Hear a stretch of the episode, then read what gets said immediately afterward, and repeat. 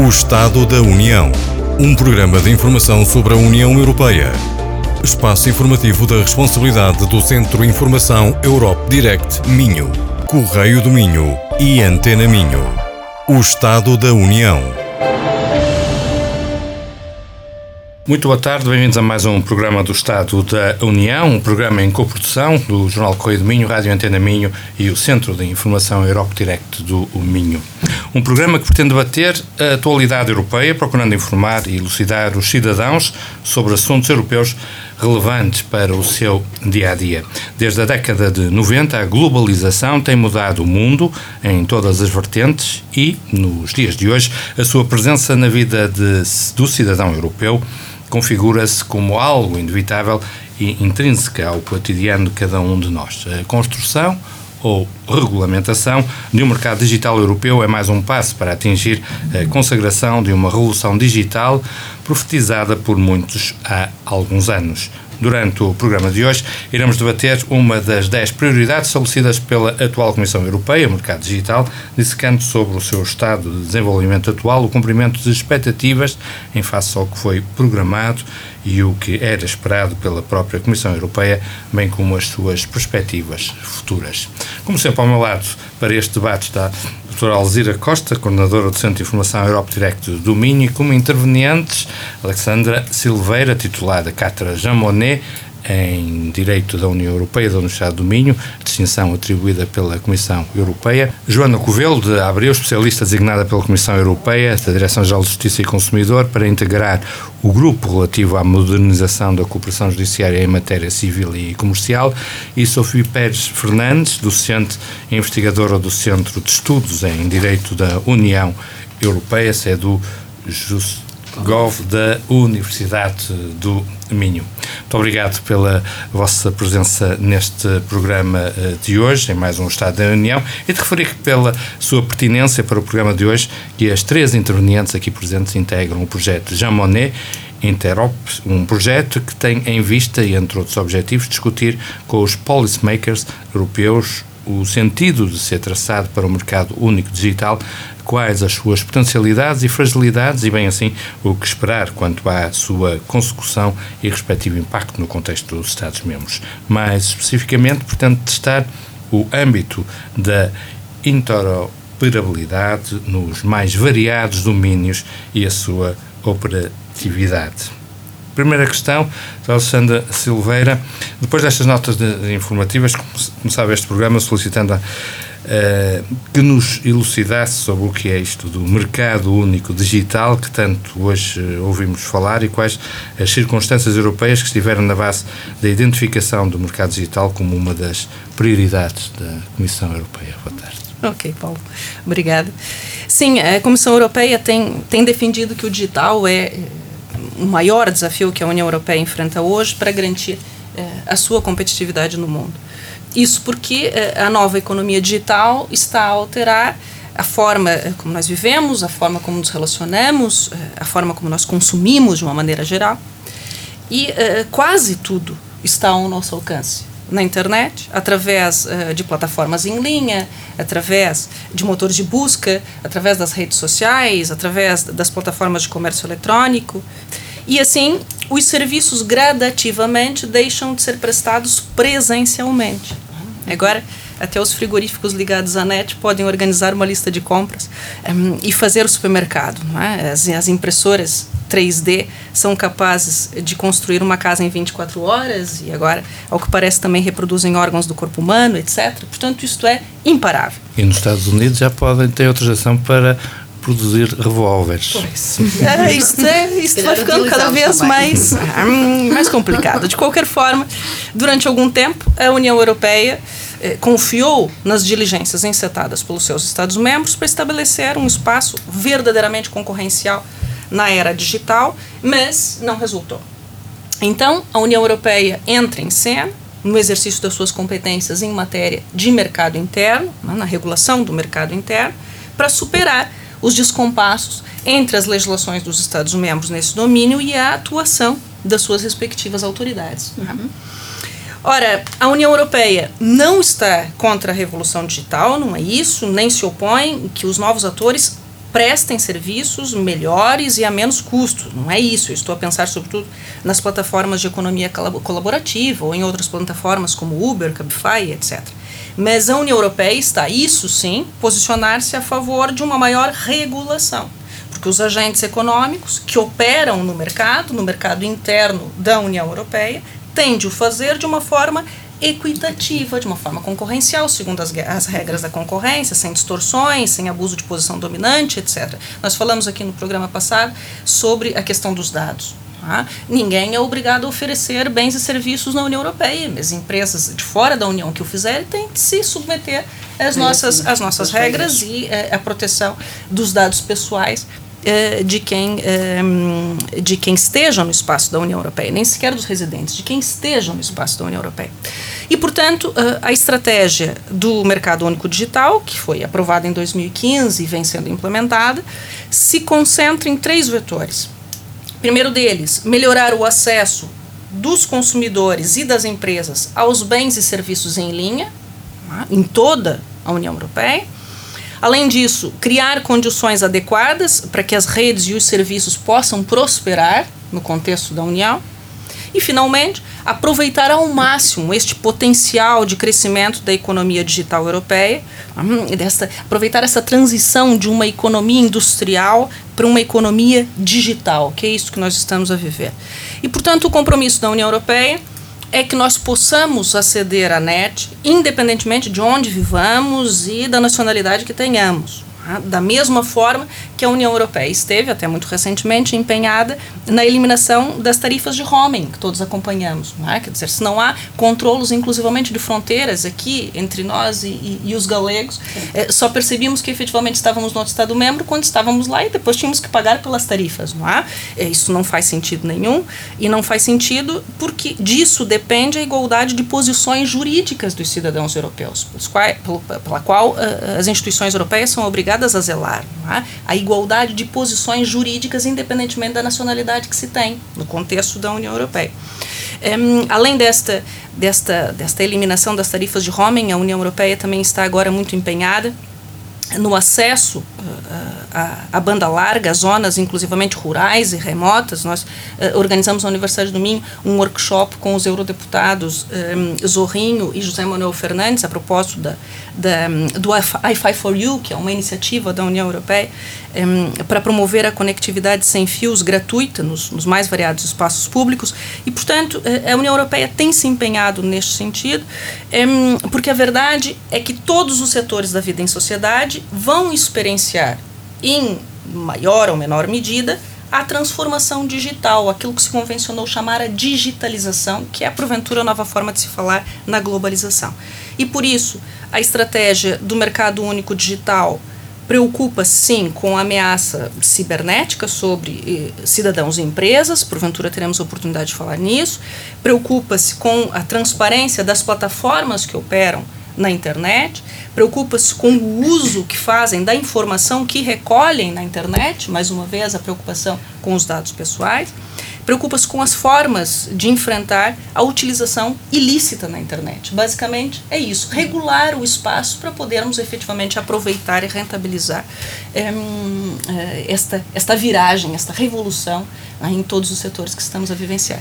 Alexandra, para além de, de, de um mercado digital eficaz, também é preciso assegurar uma forte uh, ciber, cibersegurança que o, proteja os cidadãos europeus e as próprias entidades públicas dos riscos de um ataque informático. Uhum. Isto é uma realidade.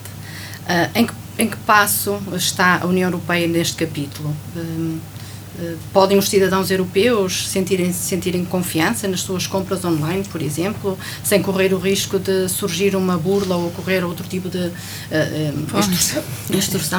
Claro, claro. Uh, sim, Alzira, a, a consolidação do mercado único digital depende, como disse bem, do reforço da confiança de cidadãos e empresas nos serviços digitais. Uhum. Né?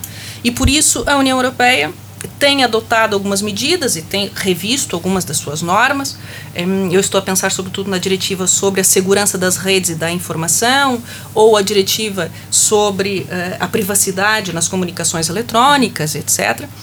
E tudo de modo a combater uh, as fraudes, como bem perguntou, uh, como seja a usurpação de identidade uh, na internet ou contas falsas, por exemplo, no Twitter, que se dedicam a, a perseguir e, e, lançar mensagens de ódio e, e achacar os internautas. Segundo consta, há uma infinidade de robôs uhum. destinados a alimentar o discurso de ódio nas redes sociais que atuam ao serviço de modelos de negócio, seja é, é chamada prospecção ou mineração de criptomoeda, né? o oferecimento é, é, é, de grande quantidade de processamento às plataformas que mantêm estas criptomoedas, ou seja, através do direcionamento de anúncios publicitários, como já falamos aqui, atuando como intermediários no mercado através do reconhecimento das nossas preferências de consumo. É um modelo de negócio que está aqui em causa. E, para além disso, há o problema uh, das empresas que sofrem com a atividade de hackers, uhum. né, que se apropriam indevidamente dos segredos comerciais, etc. Ora, isso faz com que os cidadãos percam a confiança, a confiança instintiva, instintiva, instintivamente na internet, claro, porque uh, a vem como um sinônimo de criminalidade, um sinônimo de insegurança, um sinônimo de impunidade, algo que a União Europeia está empenhada em combater. É? A União Europeia está preocupada com a fragilidade dos mecanismos de segurança das informações armazenadas por estes operadores no contexto da internet. Uhum. É, a ocorrência de, de casos de, de, fugas, de vazamentos de dados pessoais se intensificou nos últimos tempos, sobretudo devido um, à expansão das compras online e às movimentações bancárias na internet. Há dois casos que são emblemáticos e que ainda são bastante interiores ao, ao caso da Cambridge Analytica que falamos aqui. Este teve uma grande repercussão por conta hum, da manipulação de resultados eleitorais, etc. Não é? Mas é, é, antes desse, é, hum, houve um muito emblemático que envolveu é, a fuga de dados, o vazamento de dados, dados de assinantes da, da, da, da PlayStation Network, atingiu 77 milhões de usuários, um, o acesso aos jogos online, etc.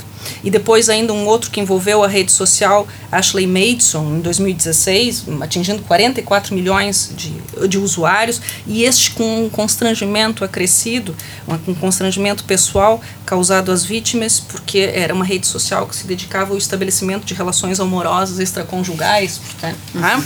e é, preciso ter muito cuidado com isso, e portanto é, é, a União Europeia está assim né, a adotar medidas no sentido de potenciar o, o, comércio eletrônico, claro que sim, com a diretiva do comércio eletrônico e não só.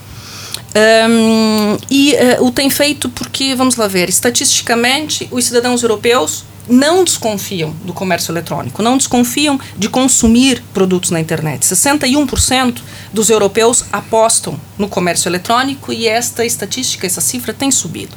Mas o problema é que só 38% dos europeus estariam dispostos a comprar produtos noutro Estado-membro, uhum. né, que não o seu, através da internet. Uhum. Além disso, só 7% das pequenas e médias empresas europeias têm capacidade operativa para efetuar vendas noutros Estados-membros da União Europeia. A maior parte delas hum, se dedica eh, ao comércio estritamente nacional. Ah, no caso português ainda eh, os dados são um pouquinho mais dramáticos, talvez depois nós possamos falar sobre isso, mas 70% das empresas portuguesas não têm sequer presença online, não é? E só 9% delas realizam compras online. Uhum. Um, uh, e, portanto, uh, uh, qual seria o papel da União Europeia aqui? Um mercado único digital consolidado implica que as empresas possam gerir as suas vendas segundo normas comuns a todos os Estados-membros e com um direito dos consumidores igualmente comum, igualmente harmonizado, hum, porque a verdade é que através da internet nós circulamos. É? A cidadania europeia sempre esteve muito preocupada com os cidadãos dinâmicos, aqueles que circulam, mas a verdade é que os cidadãos estáticos, através da internet, também circulam e têm que ter os seus direitos minimamente uh, acautelados. Não é? E, portanto, nesse sentido, a União Europeia está a combater, por exemplo, o, o bloqueio geográfico injustificado, chamado bloqueio geográfico injustificado, o que, que é isso? Os operadores no mercado digital têm utilizado ferramentas tendentes a bloquear a, a oferta de produtos e serviços na internet, negando acesso a nacionais de outros Estados-membros, identificam a origem e negam o acesso. Por vezes se nega a venda, mas por outras vezes não se nega propriamente a venda, mas se oferece um produto a preço superior. Ou seja, é oferecido ou são oferecidos preços distintos em função da localização do comprador. E isso não pode acontecer porque provoca uma diferenciação de tratamento injustificada entre os cidadãos europeus. E, portanto, a União Europeia tem combatido os acordos entre, eh, entre os agentes de mercado, que, que tentam partilhar o território, tentam segmentar uh, o mercado unilateralmente, um, estabelecendo restrições territoriais para os consumidores, isso uh, não pode ser. Muito bem. Doutora Sofia, permita-me um, passar um pouco uh, este debate para o, para o vosso lado, uh, dizer-vos que um dos pilares em que assenta o mercado digital é, sem dúvida, a administração pública. Uh, nada disso funciona sem serviços públicos digitais, sem serviços pensados de forma transfronteiriça, desde o início. por isso, as administrações públicas nacionais têm, que, têm de se sentir envolvidas para promover novos padrões de atuação uhum. online, isto é, em linha, como é que os serviços públicos, sobretudo os nossos, os portugueses, estão a adaptar-se por forma a melhorar esta interoperabilidade fronteiriça e facilitar a interação dos cidadãos ou entre os cidadãos e as autoridades administrativas? Muito obrigada. obrigada. Eh, de facto, um dos pilares fundamentais sobre os quais assenta a realização do mercado único digital é a administração pública digital, ou administração pública em linha, ou e-administration, como quiserem chamar. Eh, e porquê? Porque o setor público representa um, ou, tem, ou desempenham um, papel crucial na realização do mercado único digital. Um, tanto enquanto reguladores, como enquanto prestador de serviços e também enquanto empregador. De acordo com os dados divulgados pela própria Comissão Europeia, o setor público a nível europeu representa mais de um quarto do emprego total Uhum. E contribui aproximadamente para um quinto do PIB da União, principalmente através de uh, contratos públicos. Por isso, o objetivo traçado pela União é de até 2020 as administrações públicas nacionais dos diferentes Estados-membros, bem como as próprias instituições europeias, serem abertas, eficientes e inclusivas, no sentido de prestarem serviços públicos digitais em linha de forma integral, sem descontinuidades portanto, de forma transfronteiriça e de fácil utilização para tanto cidadãos como as empresas a nível da União. A verdade é que a digitalização da sociedade e da economia um, aumentou o potencial para reduzir custos, e para acelerar a obtenção de informações administrativas e a própria tramitação de procedimentos administrativos. E hoje os cidadãos e as empresas esperam que as administrações públicas, desde logo as administrações públicas nacionais, ofereçam soluções em linha que lhes permita uh, utilizar de forma intuitiva, lhes permita exercer os seus direitos, cumprir com as suas obrigações, uh, da mesma forma como já existe para as transações no setor privado. A ideia da Comissão é de que as administrações públicas utilizem as oportunidades oferecidas pelo ambiente digital para facilitar quer a sua interação entre si, a interação entre as diferentes administrações públicas nacionais, como a interação dessas, portanto, das entidades públicas com os próprios cidadãos uh, e as empresas. Isto de forma transfronteiriça, o que implica necessariamente soluções interoperáveis.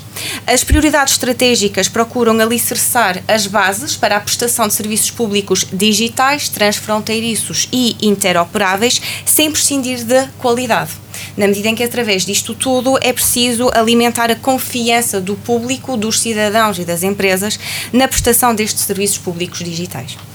Em Portugal ainda há algum caminho uh, para fazer, ainda há trabalho uh, a desenvolver a esse nível, mas as informações divulgadas no final do ano passado pela própria Comissão Europeia são ainda assim animadores. De acordo com um estudo uh, divulgado num, em outubro do ano passado, Portugal melhorou o seu desempenho em relação a todos os indicadores da, do Índice da Economia e Sociedade Digital. Relativamente aos serviços públicos digitais em especial, uh, Portugal continua entre os Estados que apresentam o melhor desempenho a nível europeu a esse nível. Os maiores progressos registaram-se, contudo, a nível da conectividade e da utilização de um, tecnologias digitais por parte das empresas. Na minha ótica, uh, o maior desafio continua a ser o da eh, melhoria do acesso e da utilização dessas plataformas pelos cidadãos e pelas empresas, ou seja, o desenvolvimento de competências digitais a nível, a nível geral. Muito bem, doutora. Um dos objetivos da Comissão Europeia, com a definição do mercado digital eh, com, como prioridade, foi a questão da harmonização da legislação dos diferentes Estados-membros em certas áreas cruciais para o mercado.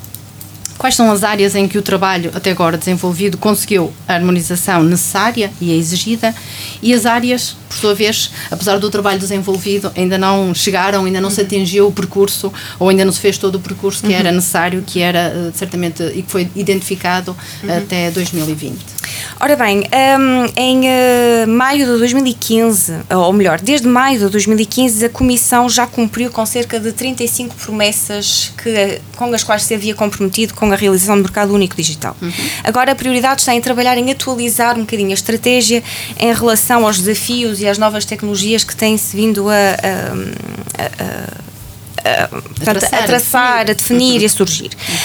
Um, Relativamente, uh, portanto, ao trabalho desenvolvido em termos de harmonização a nível global, portanto, a nível da União, queria destacar pelo menos duas uh, grandes, uh, grandes trabalhos já conseguidos a nível europeu e que têm um impacto imediato no cotidiano das pessoas. Primeiro, como já foi aqui mencionado, o Regulamento Geral da Proteção de Dados, é? que desde maio deste ano está, portanto, a tratar do tratamento dos nossos dados pessoais e, e trata-se de um instrumento único a nível europeu. Portanto, todos os cidadãos, todas as empresas mundial, residentes. Exatamente, portanto, era o que eu ia dizer. Não é, é exatamente, porque não é necessário estar fisicamente na União Europeia. Basta atuar ou ter por uh, alvo ou destino uh, a União para o regulamento ser passar. É, passar. Está a servir, está a servir okay. de referência mundial. Agora exatamente. vai ser, uh, está um, na forja o, o, regulamento brasileiro, a uhum. legislação brasileira, que é basicamente uma cópia não da. Do, exatamente. Portanto, da, da, a, esse nível a União coloca-se mesmo à frente, à frente. de. Uh, portanto, é a ideia de promover as ferramentas digitais, não é limitar, uh, mas sim aproveitar o seu potencial. Outro uh, aspecto que eu queria aqui destacar e que já foi referido é o fim das, das tarifas de itinerância, o fim do, do roaming, uhum. portanto, que afeta efetivamente o cotidiano das pessoas a, a, a implementar exatamente a ideia de que o espaço é único. Uhum. Um, relativamente a determinados uh, aspectos em que ainda há trabalho a fazer, queria destacar um que é um, de fundamental importância, que é o da segurança social. A coordenação dos serviços, do, portanto, dos sistemas de segurança, segurança social sim. já está efetivamente uh, ou é regulada há décadas uh, a, nível, a nível europeu e atualmente um, os diferentes organismos da segurança social dos diferentes Estados-membros devem trabalhar no sentido de se conectar a um sistema centralizado, o sistema ESSI. Eu não vou dizer a sigla porque em inglês sim, sim. e honestamente agora uh, está a passar, mas a ideia é uma plataforma que permita o intercâmbio de informações administrativas administrativas para, portanto, para resolver casos individuais de segurança social de quem circula a nível da União. E as administrações nacionais têm até o próximo ano para efetivamente ligar-se a este, a este sistema. Também está na Forja a criação de um portal digital único um, por parte, portanto, uma iniciativa que partiu da Comissão Europeia que permite também ter um acesso centralizado para cidadãos e empresas a todas as informações necessárias para o exercício dos seus direitos e o das suas obrigações quando circulam. Portanto, através, lá está, de um balcão único Muito. eletrónico a nível, a nível europeu. Muito bem, doutora. Obrigada. Um, doutora Joana, um, o mercado digital uh, pressupõe um, proporcionar oportunidades digitais às pessoas e às empresas, naturalmente. Que oportunidades o mercado digital pode proporcionar aos cidadãos da região do Minho, eh, bem como às empresas aqui sediadas.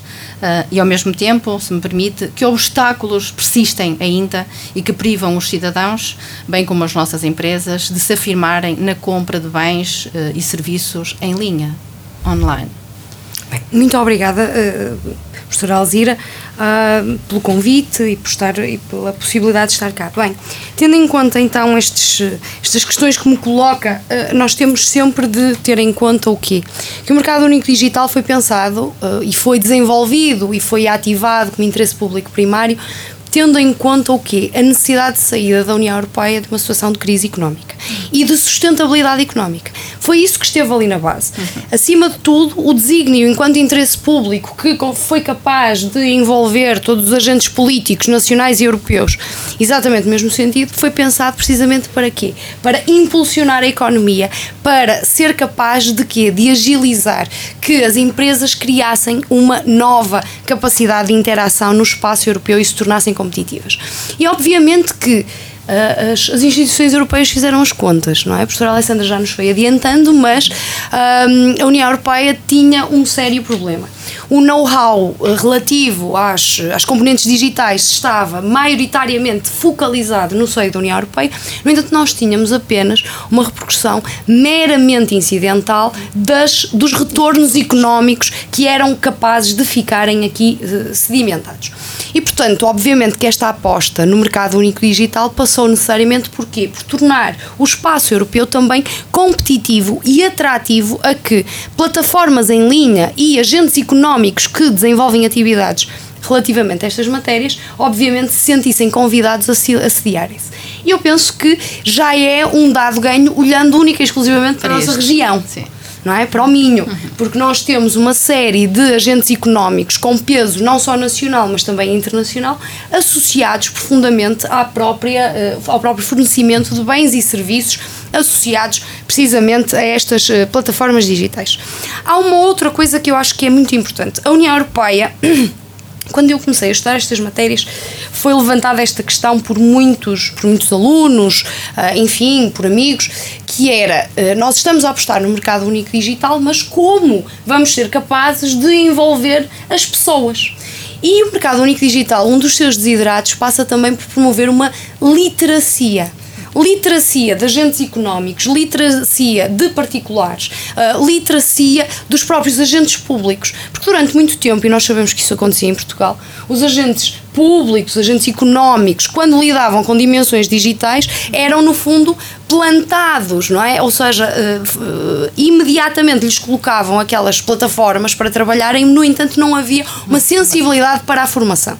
E obviamente que há uma literacia, não só técnica, tecnológica, mas há também uma sensibilidade de literacia deontológica nomeadamente em termos de dados, nomeadamente em termos de, uh, por vezes os agentes não têm noção ou não têm a capacidade de estrinçar aquilo que é mais ou menos sensível. E, portanto, eu acho que, uh, de, nesse ponto de vista, é capaz de promover quer um crescimento económico, quer também um envolvimento dos cidadãos. Obviamente, eu nisto sou relativamente crítica, porque lá está, nós vimos que os maus exemplos do digital não é, envolveram uma uma falsa uh, ideia de participação, de participação democrática, e portanto eu sou um bocadinho suspeita, mas as instituições europeias confiam que, através desta literacia, será capaz no futuro também de se potenciar novos mecanismos de participação efetiva, depois de suplantarem necessariamente estes fenómenos de fake news, enfim. Ora, mais do que isto, que outras vantagens é que existem para, para nós. Obviamente o roaming foi uh, já aqui tratado, não é? Mas também uh, não podemos eh, esquecer, sobretudo nós que temos aqui uma ligação quase afetiva, quase emotiva com o norte de Espanha, e portanto está aqui muito, muito próximo. Uma pessoa, um caminhante, pura e simplesmente que vai a Santiago de Compostela, mas que tem um litígio qualquer, há alguém que não lhe presta o serviço que deveria ter prestado, há um incumprimento contratual. Hoje em dia há mecanismos, e vamos falar eu se tiver a oportunidade também, os, também deles falarei, eh, no sentido, obviamente, de promover uma mais rápida e efetiva resolução desses litígios. E depois também não podemos obliterar que uh, no âmbito do mercado único digital estão a ser promovidas uh, imensas atividades em sede de regulação, regulação sectorial associadas às comunicações eletrónicas. Uh, está, neste momento, já está previsto como chegada possível do pacote legislativo uma reformulação efetiva das comunicações eletrónicas com a adoção de um Código Europeu de Comunicações Eletrónicas. Quais são os impactos na nossa vida? O Serviço Universal de Telecomunicações. O que é isto? Nós até aqui é o fornecimento das listas telefónicas que hoje em dia até já nem existem um, e os telefones fixos ou a, a ligação por telefone uh, nas zonas mais remotas que possamos encontrar, numa perspectiva de ubiquidade uh, geográfica. Obviamente que se está a pensar dar o passo seguinte, não fazia sentido continuarmos com telefones fixos, não é? Como sendo o serviço universal e, portanto, no âmbito daquilo que a União Europeia designa a Sociedade Europeia do Gigabyte, está-se a, a, pensar e está-se a promover e, sobretudo, a adotar medidas legislativas neste sentido de alargar não só para as telecomunicações móveis, mas também para a banda larga. Porquê? Porque se pretende promover aquilo que se designa uma banda larga universal, numa perspectiva de ubiquidade geográfica, independentemente dos interesses económicos, por vezes ditarem que aquela pessoa que está isolada geograficamente não ter uh, o mesmo acesso. Obviamente que o serviço universal, sendo reconfigurado relativamente a esta circunstância, vai permitir. E nós, que, dada a nossa geografia, por vezes temos alguns espaços, no Minho também, uh, com este isolamento, não é? Uh, com esta insularidade no continente, potencialmente também vamos beneficiar profundamente destas, destas realidades. Destas realidades, muito bem, doutora. Na área da justiça, como de certa forma já uh, procurou abordar, uh, consequentemente também se. Uh, também sofrerá algumas alterações com esta revolução digital. É possível resolver litígios online na União Europeia?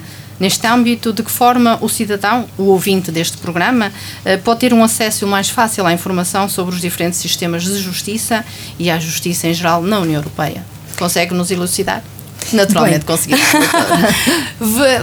eu acho que a justiça nesta matéria, eh, aliás, uma das críticas que eu faço quando salto daquilo que a, que a minha colega também falava, da interoperabilidade, não é? que no fundo é coordenar diferentes sistemas já existentes e ligá-los através de pontos, pontos digitais e da forma mais uh, menos onerosa possível, obviamente, numa perspectiva também financeira. Uh, a justiça, uh, apesar de ser endereçada como uma das prioridades, está, parece-me, mais à frente e com uma, uma capacitação maior de dar passos significativos nesta interoperabilidade. Ora, e isso acontece sobretudo onde? Na cobrança de créditos. Nós já temos mecanismos de caráter transfronteiriço em que um cidadão que exerce a sua livre circulação uh, pode perfeitamente ativar. Temos as injunções europeias, que é um mecanismo muito simplificado, através do preenchimento online de um formulário normalizado, em que se consegue perfeitamente fazer uma cobrança sem teto, uh, sem limite pecuniário. Portanto,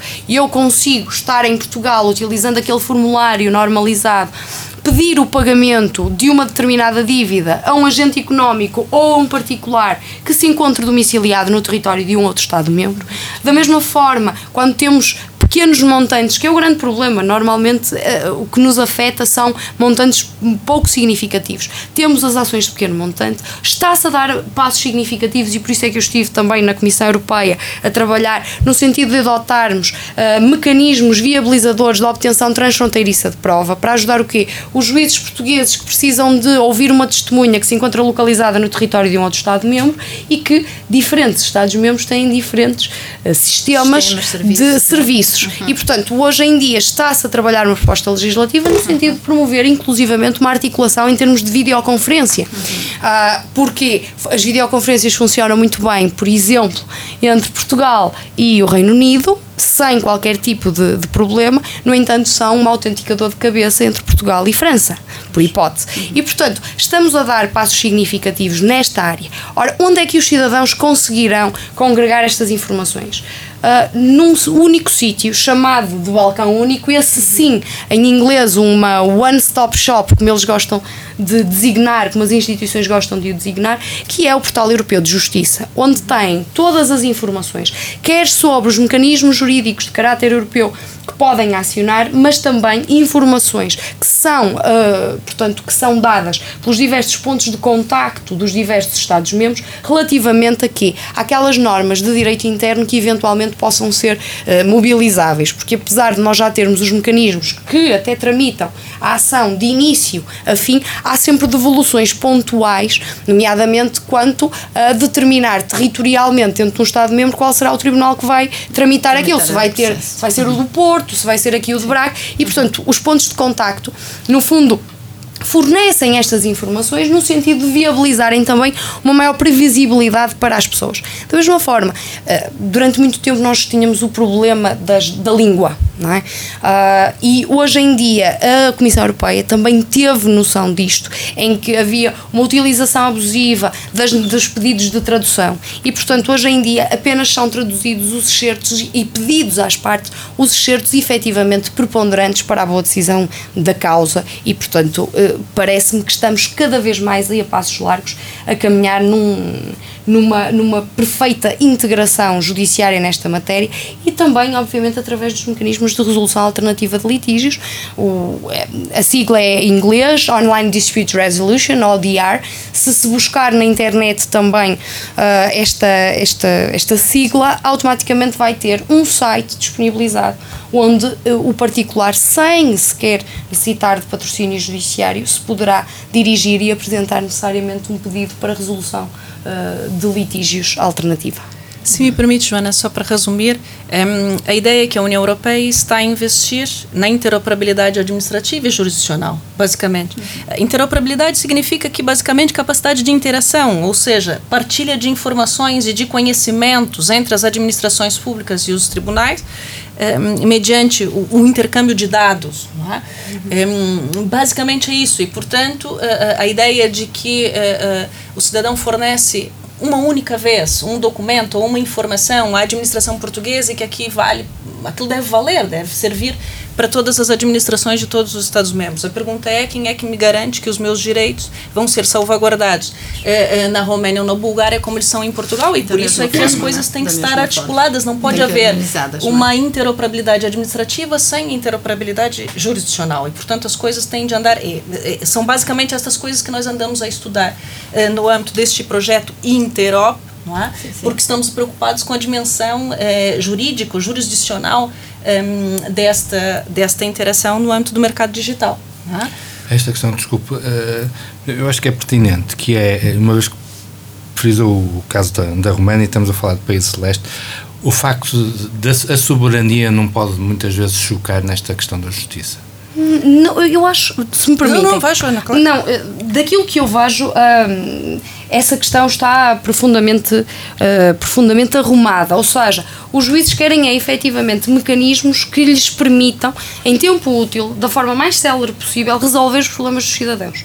E é para isso que, que nós eh, cá, que, que se, que se têm utilizado esta, estas, estas circunstâncias. Por exemplo, a professora Alessandra falava hum, dos, dos dados, é? e nós, neste contexto de interoperabilidade, a última dimensão que está em cima da mesa é precisamente o quê? Há uma necessidade de partilha dos dados que um cidadão uh, vai fornecer a uma administração pública aqui, à Câmara Municipal de Braga, relativamente a um licenciamento qualquer. Ora, nesta circunstância, por força do princípio da uma única vez, de não se andar a exigir consecutivamente a mesma prestação de informações, ah, uma administração pública de um outro Estado-membro pode utilizar esses dados que já foram fornecidos. E, portanto, cria um conforto também na perspectiva do particular. Só que, obviamente, há aqui um descompasso neste momento que está a ser suplantado pelas instituições europeias, porque nós já temos o Regulamento Geral de Proteção de Dados, que se aplica às administrações públicas dos diversos Estados-membros. No entanto, o regulamento que é aplicável às instituições, órgãos e organismos é um regulamento que data de 2001 da União. Instituições, órgãos e organismos da União Europeia que também estão nessa rede interoperável. Não é? é um regulamento que data de 2001. E nós sabemos bem, é? é desde 2001, a, a realidade é completamente diferente. Sim, sim, e, portanto, neste momento está-se a dar o salto qualitativo no sentido de harmonizar através de um, de um elevado nível de proteção, não é? Porque nós queremos promover um, um melhor funcionamento da economia, mas sem perdermos o alteamento, não é? E a proteção que sempre se conferiu no espaço europeu, que também foi isso que, que no fundo nos, eh, nos distinguiu. E, portanto, é, hoje é este o desidrato último em termos de proteção de dados, é adotar este pacote legislativo relativamente às instituições, órgãos e organismos, para que fiquem no mesmo patamar de proteção de, de dados também. Última questão, uma questão que lanço para, para as três, é que eh, a Comissão Europeia entende que o mercado único digital não pode ser uma construção meramente destinada à melhoria das condições económicas e empresariais, pois os próprios cidadãos também devem adquirir conhecimento e competência específica neste âmbito. O que é que tem sido feito eh, no sentido de tal desígnio, Alessandra Silva? É, hum, é, interessante que coloque esta questão. O, o, o professor Antônio Damasio costuma dizer que o digital é um espaço privilegiado para a exploração negativa dos afetos. Ele estuda tanto os afetos, não é, no âmbito da, é, da neurobiologia. Um, é, e um, eu tenho para mim que isto é algo que só se, só se consegue combater através de um esforço civilizacional, no sentido daquilo que a, a professora Joana falava da literacia, da literacia digital aqui no caso. Não é? Portanto, é preciso dotar os cidadãos de ferramentas tendentes a identificar a desinformação. Uhum. Não é? Talvez seja essa forma mais é, coerente de se combater fake news e tudo mais. Quanto mais não seja para que não percam tempo e energia discutindo com um robô. Não, não é? é? nas redes sociais. E, hum, e, portanto, eu diria que se quase tudo muda com a era digital, aquilo que permanece é a imprescindibilidade da literacia, aqui no caso digital, capaz de formar um, um sentido crítico para a avaliação dos conteúdos. É? é como selecionar, o que ignorar, O que consumir, um sentido crítico desejavelmente baseado nos valores da tradição humanística, seja ela religiosa ou laica. Não é? E, portanto, os métodos de ensino-aprendizagem, nós que somos professores estamos muito sempre preocupados com isso, não é? têm de ser rapidamente adaptados, por forma a contemplar, inclusivamente, a aquisição precoce de conhecimentos de programação, desenvolvimento de código, inclusive. Não é?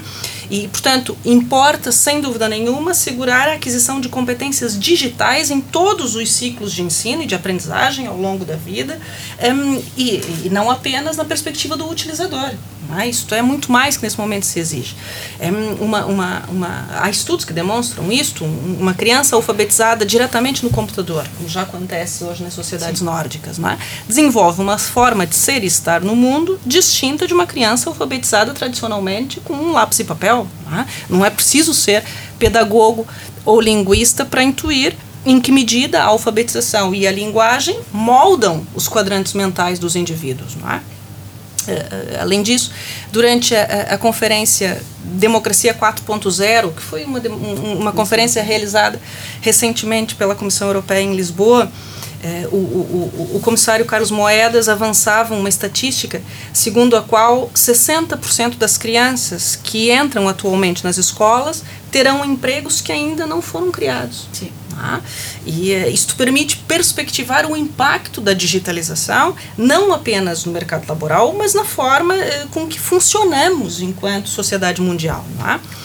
Uh, e, portanto, uh, nesta, nesta, neste workshop que eu dizia que nós organizamos sobre, porque nós, no âmbito deste projeto, temos que organizar uh, alguns workshops com, com alguma frequência, confrontando inclusivamente os policymakers com a direção que está, que está a ser dada para o mercado único digital.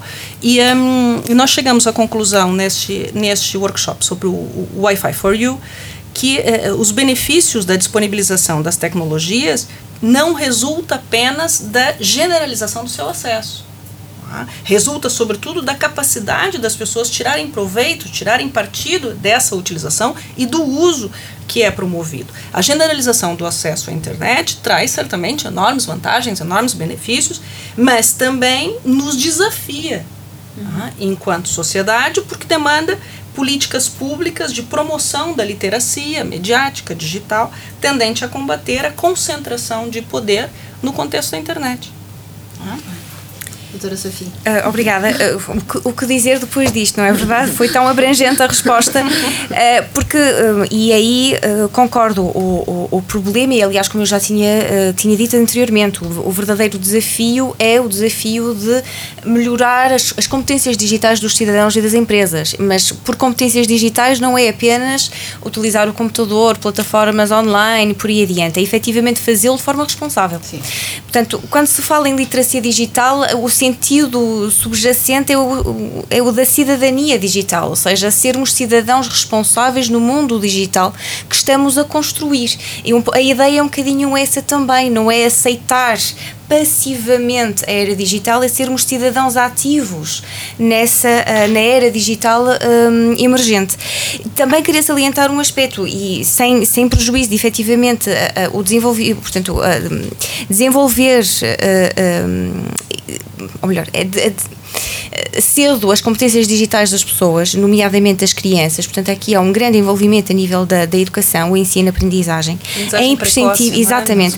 É, é, é, imprescindível fazê-lo também para as outras gerações que já cá estão e que continuam sim, a cá estar sim, e que têm que se adaptar desde logo ao nível do mercado de trabalho. A aprendizagem ao longo Porque, da vida, Exatamente. A, a, ideia é de não abandonar, digamos assim, as outras gerações cá estão porque foram apanhadas desprevenidas uh, por esta mutação uh, em curso. Portanto, há aqui um verdadeiro papel de sensibilização e programas como este também já estão a fazer muito, por isso estão de parabéns. Joana Coelho Abreu. Muito rapidamente um, ah, vamos lá ver. Vamos lá ver.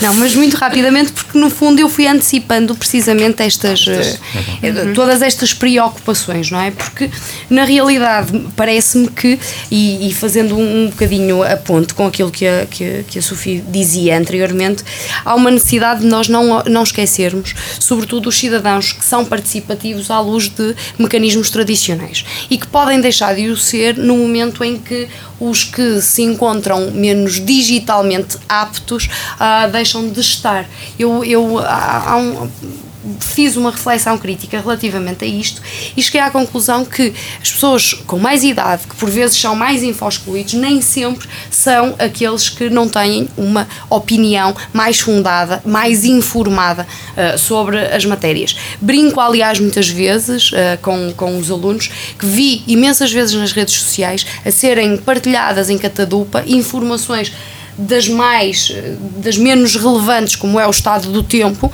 que diziam respeito a uma previsão meteorológica para aquela semana e quando alguém efetivamente abria a notícia que estava a ser partilhada em Catadupa, percebia que diziam respeito a um ano atrás, há dois anos atrás, há 15 dias atrás. Ou seja, há uma necessidade de esta literacia que nós falávamos e tudo redunda nisso, quer seja uma literacia puramente tecnológica, quer seja uma literacia organizacional eh, não é? Porque a interoperabilidade a longo curso vai promover também isso uma, eh, uma harmonização do próprio organograma dentro dos próprios Estados-membros, não é? Porque necessariamente o interlocutor tem que ser um interlocutor muito semelhante de um lado e do outro. E, portanto, essa harmonização é uh, vital. E, obviamente, também o quê? Uma harmonização semântica.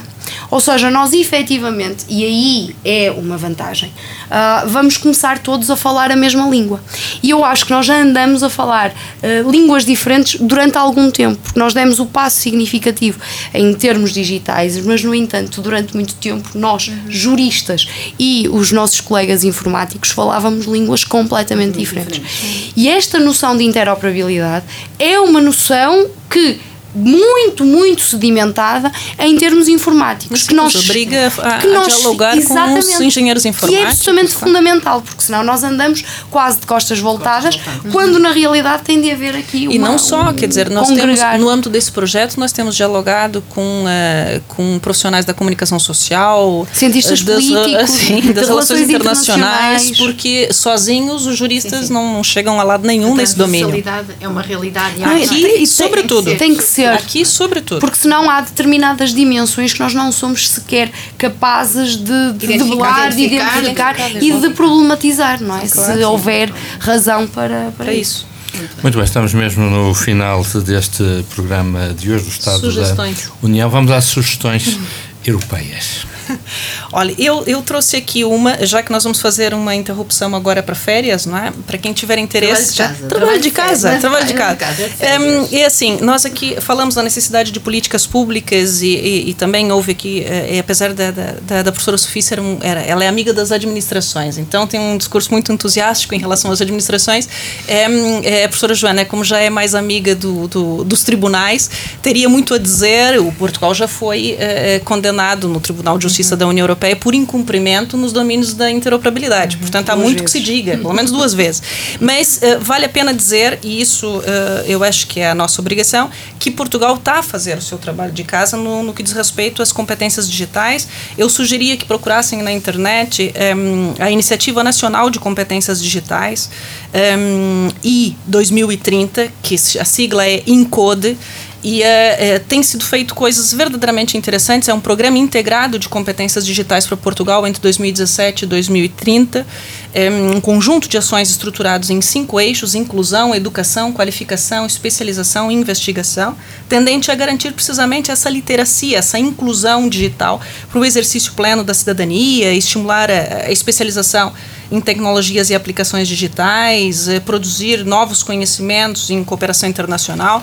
Nós, no âmbito do projeto que desenvolvemos, eh, fomos convidados a participar no fórum, eh, na, primeira conferência do Fórum Permanente para as Competências Digitais, que foi, eh, eh, que foi organizado em, em, em dezembro passado em Coimbra, e, e portanto eu deixo aqui essa informação para que os nossos ouvintes procurem saber o que está a fazer. A, coordenação global dessa iniciativa é, é- é do engenheiro Pedro Guedes de Oliveira, do Porto, e o- o presidente do, do, do Fórum Encode é, é, é o Rogério Carapuça, e, portanto, é gente muito bem eh, empenhada em que as coisas efetivamente funcionem. E, e são apresentados sempre projetos de referência, boas práticas e etc. Vale a pena eh, ir atrás dessa informação. Nós não estamos assim. muito mal. Tão mal, não, tão não, mal, tão não, mal. não estamos muito mal. Ora, eh, continuando com esta ideia do, do trabalho para férias e permitam-me fugir um bocadinho do digital, se bem que o digital tenha um, um tem um papel significativo aqui a desempenhar, queria eh, chamar a atenção para o chamado Dia da Sobrecar- Sobrecarga da Terra, ou o Overshoot Earth Day.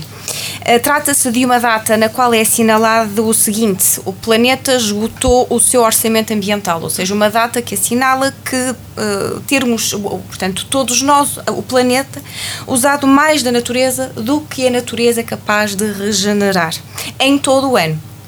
Ora bem, o dia da sobrecarga da Terra deste ano, 2018, será a 1 de agosto. Portanto, no próximo dia 1 de agosto é o dia da sobrecarga da Terra a nível global. O que significa que a partir de 1 de agosto vivemos a crédito, mas em Portugal, na realidade, vivemos a crédito desde meados de junho. Um, e portanto queria sensibilizar um bocadinho para, uh, no fundo, a proteção ambiental. Agora que estamos de férias, uh, é um tema que é da sustentabilidade sensível. tecnológica E- e, associada, exatamente, né? portanto, é uh, o ou digital social, tem ou muito ambiental. potencial de proteção do ambiente, portanto, queria chamar a atenção para isso e é também um tema muito sensível a nível europeu.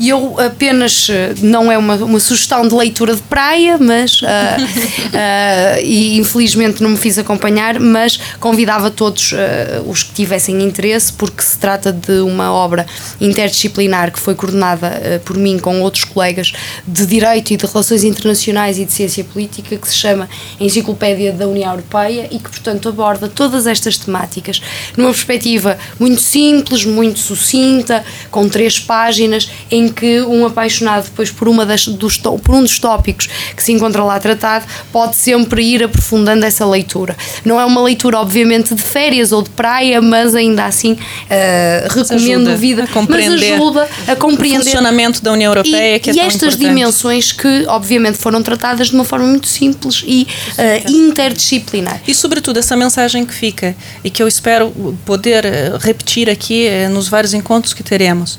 Hum, nós não podemos esperar da União Europeia mais do que ela tem para dar. A União Europeia tem limitações em termos de competências e em termos de orçamento. Claro. E, portanto, eh, convém dizer aquilo que a União Europeia faz e como ela funciona para que as pessoas se sensibilizem em relação a isso. não é? Hum, eu acho que era isso. Muito bem. Um, e dizer, pode- podemos acrescentar que é, existem muitas áreas que a própria Comissão Europeia não tem competências. Claro, E, faz, portanto, são, são os Estados-membros que e a, a Comissão Europeia ou a União Europeia faz mais do que um acompanhamento, uma. uma não é? Sim, Um a União apoio, Europeia coordenação, lança as diretrizes e coordena. Agora, por exemplo, isso que nós estamos aqui falando das competências digitais é uma matéria da competência dos Estados-membros. é? segundo as diretrizes já, que são lançadas pela, pela União Europeia. E o CIE Minho? O CIE Minho, o CIE Minho hum, gostaria de relembrar que, que a União Europeia abriu uma consulta pública sobre, sobre a opinião do cidadão sobre, relativamente ao funcionamento das, das disposições atualmente na, em, em matéria de, de horário, de hora de verão ou de inverno uhum. e que seria importante os cidadãos poderem consultar o site, dar a sua opinião, uhum. uh, sentindo-se mais ativos e também poder uh, apoiar na decisão que possa vir a ser tomada. E eu vou terminar com uma sugestão que vai deixar um bocado engraçado se é de mim, mas é. Não, não vamos de férias? Mas é, vamos de férias todos, exatamente por irmos de férias e porque de pequenino se torce o pepino, se é de Minho, tem um livro notável de pintar para as crianças pequeninas e ainda oferece um, seis lápis de cor para pintar para as crianças mais pequeninas começarem a conhecer a União Europeia, que isso é importante porque precisamos Sim. cada vez mais que as pessoas saibam realmente o que é a União Europeia e o que é tão importante para Portugal, e eu falo isso porque sou europeísta uh, convicto. E que está muito porque... mais próxima de nós do que as pessoas imaginam. Exatamente. muito mais. E temos que começar a fazer trabalho de casa, porque para o ano em maio temos eleições uhum. Uh, e convém que não haja a abstenção que houve há quase claro. cinco anos sim, atrás. Sim, sim, claro. Estamos mesmo no final deste programa de hoje, Estado da União. Resta-me agradecer a Alessandra Silveira, Joana Coelho Abreu, Sofia Pérez Fernandes, Alzira Costa, muito obrigado por terem estado connosco. Foi, mais uma vez, muito útil esta quase hora de conversa. Voltamos uhum. dentro de dois meses para o terceiro programa do Estado da União, numa coprodução entre o Jornal Correio do Minho, a Rádio Antena Minho e o CIET Minho. Boa tarde. Boa tarde. Boa tarde. Boa tarde. O Estado da União. Um programa de informação sobre a União Europeia Espaço informativo da responsabilidade do Centro Informação Europe Direct Minho, Correio do Minho e Antena Minho. O Estado da União.